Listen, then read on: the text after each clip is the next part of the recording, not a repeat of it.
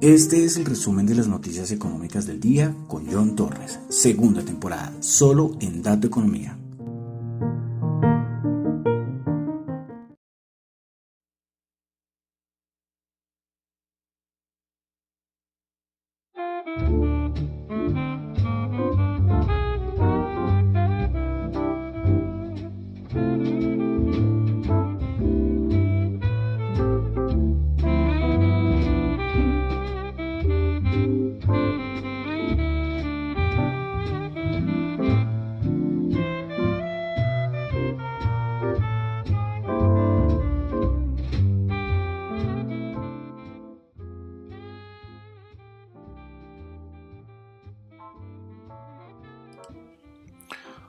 Buenas noches a todos, son las 3 y 36 de la tarde de hoy, sábado 11 de diciembre del año 2021. Mi nombre es John Torres y este es el resumen de las noticias económicas del día de hoy y del día de ayer, porque ayer no hice programa, entonces son del viernes 10 y el sábado 11. Bueno, quiero saludar como siempre a los que me escuchan en vivo en Radio Dato Economía, los que escuchan el podcast en todas las plataformas. Estuve viendo y ya voy 65 en YouTube. Vamos, faltan 5 para los 70. ¿Será que sí lo consigo? El que no se vaya ninguno, es eh, que lo importante. Bueno, recuerden darle dedito arriba, dedito abajo y comentar. El problema es que me toca estar más pendiente, me toca ver cómo pongo más las pilas con, el canal de YouTube, ¿no? Pero bueno, también muchas gracias a los que me escuchan en Apple Podcast. Recuerden que pueden colocar ahí de 1 a 5 la calificación. También los que me escuchan en Spotify. Bueno, vamos a comenzar con el resumen de noticias económicas del el día, aunque como, como dije al inicio, también incluyen del día ayer, porque ayer en la noche no hice mi habitual programa. Bueno, eh, quiero aclarar como siempre que lo que yo comento acá son solamente opiniones personales, no es para nada ninguna recomendación de inversión. Bueno, entonces vamos a empezar, vamos a empezar con daticos macro, esta vez vamos a comenzar directamente con Europa porque tuvimos dato ayer de inflación, la palabra ayer importante fue la inflación, y es que tuvimos inflación en Alemania del mes de noviembre. El dato mensual se ubicó una caída del 0,2%, y el interanual se ubica en el 5.2%. Bueno, ayer también, otra vez, de nuevo, el Banco Central de Turquía dando de qué hablar, trató de volver a intervenir el mercado, creo que sacó la venta un montón de dólares, pero nada, destrozada la pobre lira turca, no me acuerdo si ya está como en 14, una barbaridad la devaluación de la lira turca. Pasamos a Estados Unidos, tuvimos el dato de sentimiento de consumidor de, consumidor de la Universidad de Michigan para el mes para este mes de diciembre. Se esperaba 68, anterior 77.4 y pues subió a 70.4. Las expectativas de inflación a un año 4.9% y de 5 a 10 años 3%. Bueno, lo importante del día de ayer fue otra vez nuevamente el dato de inflación. Yo les comentaba el jueves que ayer el dato más importante era ese. Aunque recuerden que el jueves les dije que Biden había dado como algunas pistas y pues que eso como que establece un colchoncito para los, para los mercados. ya ahorita hablaremos de mercados. Pero respecto a la inflación, pues bueno. Terminó el dato mensual, una subía al 0.8%, esperaba el 0.7%, y el interanual se ubicó ya en 6.8%, el mayor dato como en los últimos más de ¿qué? 40 años, una cosa así, una barbaridad el dato. Pero bueno, eso a nivel de economía, ya mercados hablaremos más adelantico. Eh, si quitamos la parte de energía y alimentos, la inflación se ubica se ubicó en 0.5% el dato mensual y el interanual se ubicó en 4.9%. A ver si me abre el cuadrito acá donde lo tengo sectorizado. Sí, listo. Bueno, eh, por sector entonces el de alimentos subió 0.7% el dato mensual. Energía subió el 3.5%. Eh, bueno, los commodities relacionados con... Eh, perdón, los commodities... Mm, bueno, sí, los commodities, pero que no son ni no tiene que ver con energía, por ejemplo, 0.9%. Eh, también tuvimos servicio de transporte subiendo el 0.7%. Pero el que más subió nuevamente, si cogemos tanto sectores como subsectores, entre el subsector el que más subió, pues lógicamente fue lo relacionado con la energía, que subió el 5.9%. Y de la gasolina 6.1% en Estados Unidos. Por eso Biden decía el, día miércoles que la bajada de los precios que hemos tenido los últimos que el último mes a nivel del petróleo, esto no se va reflejado este mes, sino al siguiente. Bueno, cositas, vamos a pasar directamente a Latinoamérica. Tuvimos dato de producción industrial en México. El dato mensual, una subida en octubre, 0.6%, se esperaba el 0.8%, el interanual se ubica en 0.7%. Bueno, pasamos aquí a Colombia y es que tuvimos dato de exportaciones, pues el DAN informó que las exportaciones en octubre del 2021 fueron de 3.795 millones eh, de dólares, esto significa el 43.5 más que el mismo mes, es decir, que el de octubre del año 2020. Bueno, miremos entonces eh, la variación agropecuarios, alimentos y bebidas subió el 35.8%, combustibles y industrias extractivas 90.1%, manufactura subió el 24.5% y otros sectores bajaron, bajó el 39.7%. Continuamos en Colombia y es que el Banco de la República informó que en septiembre de 2021 la deuda externa del país ubicó en 165.561 millones de dólares. Esta cifra es muy superior en más o menos 12% frente a los 147.733 millones de dólares registrados en el mismo mes del 2020. Y también es un aumento mm, del 0.04 más o menos, frente a lo registrado en agosto pasado, eh, que fueron 165.493 millones. Si miramos este, este ático de deuda externa del país como porcentaje del Producto Interno Bruto Nacional, la deuda externa del país se ubicó en 52.5%.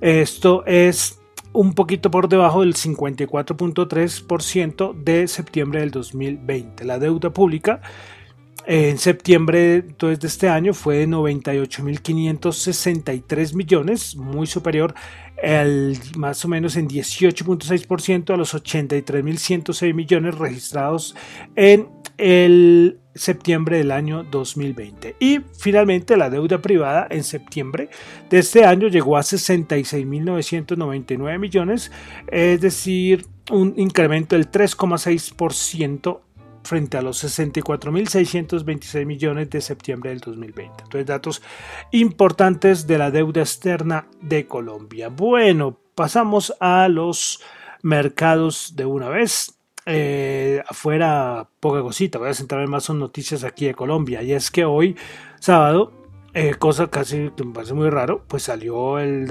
el, no sé, fue hace ya como dos horas largas, no más de dos horas, fue en la mañana, ya son las 3 y 40 aquí en Bogotá. Pues bueno, eh, salió la noticia sobre la OPA de Paz del Río, que no teníamos mucha información. Bueno, esto lo publicó en toda la superfinanciera de Colombia y dice que se informa que en la fecha que en la fecha esta superintendencia ha recibido solicitud de autorización de oferta pública de adquisición sobre acciones ordinarias del emisor de la referencia. El precio de compra por cada acción del emisor será la suma de 3 pesos colombianos con 65 centavos. Es 3,65 centavos es el precio establecido para esta OPA. Tocará mirar en cuánto, cuánto cerró la, la acción porque, bueno, era muy difícil, era muy difícil poder establecer, algunos lo colocaban por encima de 5, otros alcanzaban a decir que hasta 10.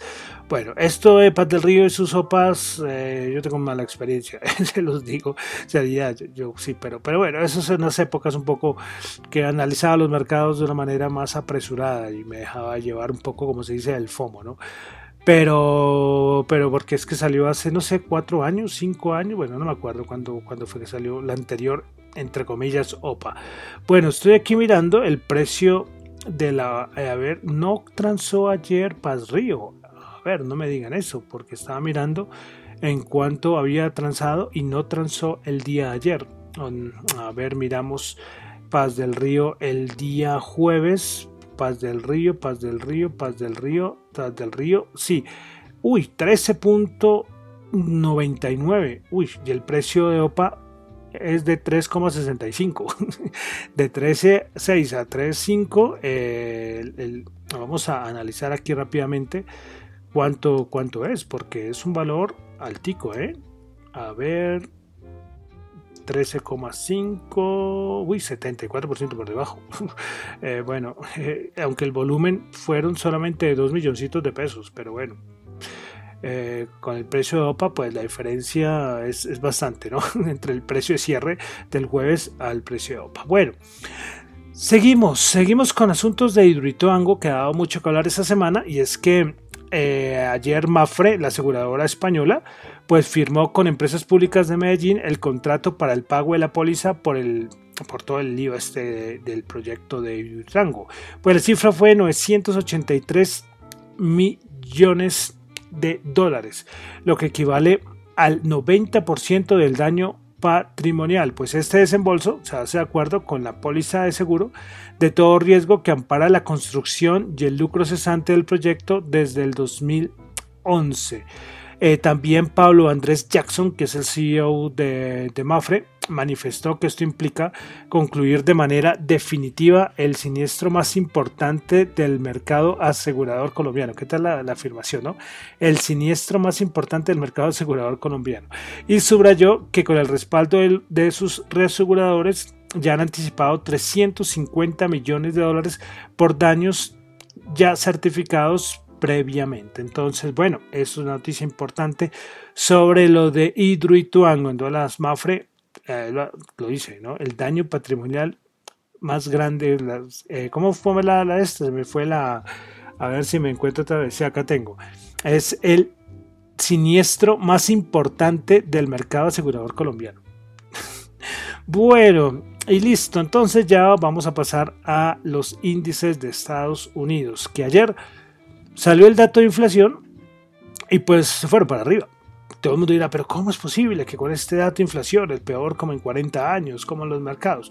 Eh, yo lo colocaba en Twitter y es que las manos fuertes, los grandes institucionales, ellos tienen un whisper, number, que es un whisper number, que es un... Hay una estimación, saben que siempre digo cuando digo los datos macros, ¿qué tal resultó? Y la estimación era tal, pero hay otro valor, hay otro, otro valor que ellos le dan mucha importancia. Ya el valor, el whisper number eh, Whisper Number, perdón, era el 7%, es decir, salió por encima de ese 7% y sí había problemas, pero salió el 6.8, que es un valor muy alto, pero para las manos fuertes, eh, para el mercado, pues no lo es, no lo es, y ya se sabía, por lo que dijo Joe Biden antier, dio como esas pistas, entonces ya el mercado como que estaba preparado para que saliera el dato, el dato malo, y nada, pues semanita interesante, un rebote brutal, un rebote espectacular eh, para que este mercado caiga. Eh, ni siquiera una variante Omicron pudo, aunque bueno, la variante Omicron también fue mucho miedo. Eh, pero bueno, hablando un poquito de Omicron, es que se sigue hablando de que muy infecciosa, pero que no es tan mortal. Eso ya lo han dicho varios, aunque seguimos esperando los resultados finales por parte de los laboratorios, aunque por ahí yo vi una nota de Pfizer que, ya no iban a ser tres, sino cuatro dosis de vacunas para los de Pfizer. Bueno. Entonces, eh, esto fue lo que pasó. La semana, se puede decir así, que pensaba de rebotó en un nivel súper clave, los 4.500 puntos súper importantes, y llegó a los a los 4.700, ¿cuánto fue? 4.712 más o menos. Muy cerquita, lo más posible es que esta semana tengamos máximos históricos. Esta semana tenemos dos cosas importantes. El día 17 tenemos vencimientos que da mucho nerviosismo. Eh, muchos institucionales también están hablando de qué va a pasar después del 17. El 17 es el día viernes, entonces podríamos tener el rally Navidad, si las cosas podría darse, ¿eh? o tener una caída no tan fuerte, bueno, que yo no puedo asegurar nada, yo no tengo la bola de cristal, pero muchos dicen que el, el rally de Navidad no hay que descartarlo y lo cual podríamos tener también máximos históricos esta semana. Bueno, son comentarios que, dicen por ahí. Y también tenemos a mi amigo eh, Jerome Hayden Powell, que va a hablar esta semana y con el dato de inflación, porque una cosa es la economía, otra cosa es los mercados, ¿no? Y miraremos. Ya ya se quitó ese lastre de la inflación transitoria, aunque un lastre que él ya sabía, no sé, es que nos tuvieron desde abril. Abril, inflación transitoria, mayo, junio, julio, agosto, septiembre, octubre, noviembre. O sea, una barbaridad con inflación transitoria. Al final digo no, que no era transitorio. Pero bueno, miraremos a ver qué dicen. Entonces, semana importante. Y los mercados ya salieron. Recuerden la gama positiva y la gama negativa. Por debajo de los 4.600, 4.590 por debajo de ese valor, el mercado vuelve a entrar a nivel del SP500 en gama negativa. Y gama negativa no es que se venga un crash, sino que hay mayor volatilidad. Y por encima, gama positiva, donde está, ustedes ven todo tranquilo, todo contento, en redes sociales todos felices, ¿sí? Esas son las gamas positivas, entonces hay que tenerlas eh, muy, muy en cuenta. Y bueno, entonces poco más que agregar de este añito que ha sido impresionante, ¿no? Para los mercados. ¿Cuándo irá a caer? Otro año que parece que no tenemos el crash así del 30-40% que esperan muchos. Eh, las divergencias siguen ahí. Es que es un mercado como le digo, muchos viejos zorros, yo no, yo no lo soy lógicamente, que llevan en esto desde el 90, una cosa así, que ya tienen sus años, dicen que es que este mercado es único, ¿eh? este mercado es único. Y hay otra cosa, ahorita que di el dato de inflación, muchos... Eh, eh, están tratando de ver qué va a hacer el mercado con una inflación del 6.8% en Estados Unidos. Y hay una cosa, los que ahora vamos a suponer que alguien que tuviera 20 años en los 80, cuando, cuando tuvimos estos datos de, inflación tan alto, tiene ahora 60 y pico de años. Entonces, los que han operado mercado, los que han operado mercado eh, con inflaciones tan alta, serán muy pocos. Será gente que tiene más de 65, 70 años. El resto somos, nada, nuevecitos acá, ¿eh? Nuevecitos acá. Entonces uno puede coger, leer literatura y eso. Pero la inflación del 2021 no es la inflación, las causas de la inflación no son las mismas causas de inflación de los 80. Es otro mundo. Entonces, eh, cuidado. ¿eh? Mucho uno puede decir cualquier opinión, pero, pero, pero hay que tener eh, cuidado con, con esas cosas, ¿no? Como les digo, si hay alguien acá y que todavía hay algunos por ahí que tienen más de 65 años que ellos dijeron sí, yo operé con inflación alta en Estados Unidos, el resto nada, el resto y más los que entraron en el mercado en marzo del año 2020, esos no llevan ni un añito, esos, eso ni siquiera han conocido que es una caída del mercado, los que entraron después de la caída del crash del COVID. Pero bueno, entonces vamos a entrar a los índices, como cerraron los índices el, índices día de ayer. El Nasdaq 100 subió 182 puntos, 16.331, subió el 1,1%, prepara ganadoras del Nasdaq 100. Eh, Broadcom subió el 8,2%, Costco subió el 6,5% y Adobe 3,4%. Principales perdedoras, Moderna bajó el 5,5%, Pelotón bajó el 5,3% y DocuSign bajó el 3,2%. Vamos ahora con el SP500, el SP500 el día de ayer subió 44 puntos, 4.712, 0,9%. Principales ganadoras en el SP500 tuvimos a Oracle con el 15,6%, Ford subió el 9,6% y Broadcom, Broadcom subió el 8,2%. Principales perdedoras tuvimos a Moderna con el 5,5%, Penn National Gaming bajó el 4% y Etsy bajó el 3,8%. Vamos ahora con el Dow Jones, el Dow Jones subió 216.06%, 35.971 puntos. Prepara ganadora Cisco subió el 2.9%, Microsoft subió el 2.8% y Apple subió 2.8%. En máximos históricos creo que ya está Apple. Bueno, principales perdedoras tuvimos al del Dow Jones, tuvimos a Goldman Sachs bajo el 1.3%, Boeing bajó el 1.2% y Amgen bajó el 0.7%. Bolsa de Valores de Colombia, que esta semana si no fue tan bonita, como la histórica de la semana pasada. Bueno, el Colca bajó 9 puntos, 0,7%, 1.389 puntos. Principales ganadoras el día de ayer en la Bolsa de Valores de Colombia. Grupo Argos 2,9%, la ordinaria. Fabricato subió el 1,3% y Grupo Val subió el 0,8%. Principales perdedoras, Promigas bajó el 3,2%, Preferencial de Vivienda bajó el 2,8% y Preferencial Semargos bajó el 2,5%. Vamos a algo de commodities, el petróleo que rebotó por fin esta semana. Subió 1,4 el WTI 71.9 y el Brent 75.3 subió 1,4 dólares el barril. El oro 1783 subió 8 dólares la onza. Vamos con criptomonedas, que es a saber, mucho, mucho, mucha caída,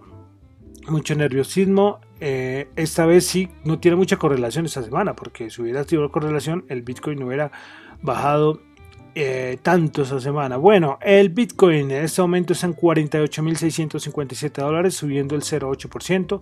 Ethereum 4.028, bajando el 0,12%. BNB 560 dólares, bajando el 1,6%. Solana 169.4 bajando el 3.01 y me enteré que Solana volvió a subir la segunda caída. Los que tienen poco idea de criptos, eh, Solana es una propia blockchain, es de los proyectos más grandes eh, que hay y tuvo la segunda caída y esto es muy grave, esto es muy grave. Bueno, Cardano 1.3 subiendo el 3.1%, Ripple 0.8 dólares bajando el 0.3%, Polkadot 27.7 subiendo el 3.3%, Terra 58.8 bajando el 8.5%, Dogecoin 0.16 dólares bajando el 0.3% y finalmente Avalanche 83.6 bajando el 1.3%. Bueno, eh, criptomonedas, eh, poca cosa, poca cosa. La noticia de WhatsApp que sigue dando mucho que hablar, que están haciendo esas pruebas para, para transferir stablecoin, su stablecoin, o un stablecoin, no me acuerdo cuál es, Paxo creo que es, eh, por medio de la aplicación. Eh, pero hay una cosa que es muy importante voy a tomarme al menos un minutico y es que voy a empezar a tratar de hablarles eh, de la web 3.0 y coloqué en mi Twitter eh, es que me escribió ah, la criptobasura es que así muchos se refieren a, las criptos bueno yo respeto yo respeto y además un tema tan polémico y que divide tanto a nivel de opinión como es el tema de las criptos pero bueno respecto a la web 3 que eh, web 3, no, la web 3.0. web 3.3. Bueno, la web 3.0 que va a ser el siguiente paso y es la web que conocemos, web 2.0, en la que actualmente estamos, que llevó a que grandes empresas tecnológicas eh, se apoderaran y centralizaran todo. Google, Microsoft, Apple, eh, Facebook, ¿sí? son las que tienen centralizadas. Ustedes ven cualquier, cualquier, ustedes navegan o navegamos en Google, eso es de Google. Tenemos WhatsApp, que, eso es de Facebook, y bueno, y así muchas cosas, a nivel de hardware y a nivel de software, ¿no? Porque, por ejemplo, iPhone también es un monopolio. Eh, pero entonces vamos al siguiente y se está dando de que la idea es descentralizar la información. Y entonces, ¿por qué toco ese tema? Porque es que descentralización de información es descentralización de bases de datos. Y ahí es cuando viene todo el universo cripto. Entonces es muy importante, muy importante y si ustedes pueden investigar y leer un poco, me parecería muy genial de, de parece a dónde vamos. La web 3.0 y es un proceso. Recuerden, todo en la vida es un proceso. Yo siempre digo a la gente, es que Roma no cayó en un día. el imperio romano eh, fue un proceso para llegar a la caída del imperio romano. ¿sí? Y y estar pendientes, ¿eh? estar pendientes de eso. Pero bueno, dejo esa anotación ahí y cierro. Bueno, no los aburro porque ya hoy sábado ya imagino todo el mundo haciendo sus compras navideñas porque ya en, ¿qué? en, dos menos de dos semanas ya todos estarán celebrando la Navidad. Bueno, y entonces termino con el datico del dólar, 3.887 bajó 12 pesos. Y con esto termino por el día de hoy el resumen de las noticias económicas, que en este caso fue del sábado, hoy 11 y ayer viernes 10 de diciembre. Y bueno, y terminamos aclarando dos cosas. Recuerden que lo que yo digo acá no es nada de recomendación, no es ninguna recomendación de inversión, son solamente opiniones personales. Y lo otro es que mi nombre es John Torres. Me encuentran en Twitter en la cuenta arroba John Chu y en la cuenta de arroba dato economía. Y finalizamos con música, bueno, una cancioncita un poco de Navidad. Vamos con Coldplay con su canción Christmas Lights. Recuerden que los que escuchan el podcast solamente escuchan unos, segundos, tanto en YouTube como en Spotify. Y es por asuntos de derecho, lo siento. Bueno, entonces muchísimas gracias y terminamos entonces con Christmas Lights de Coldplay. Gracias.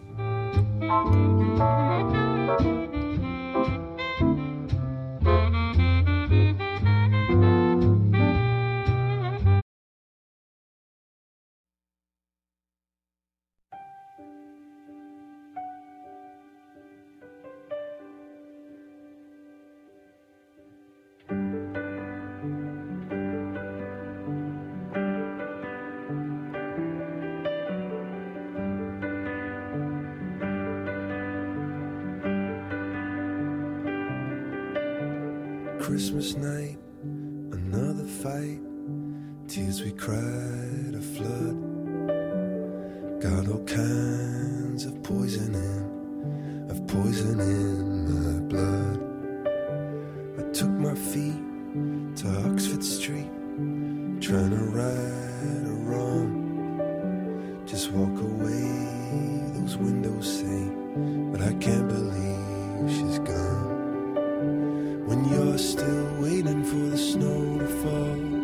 Doesn't really feel like Christmas at all.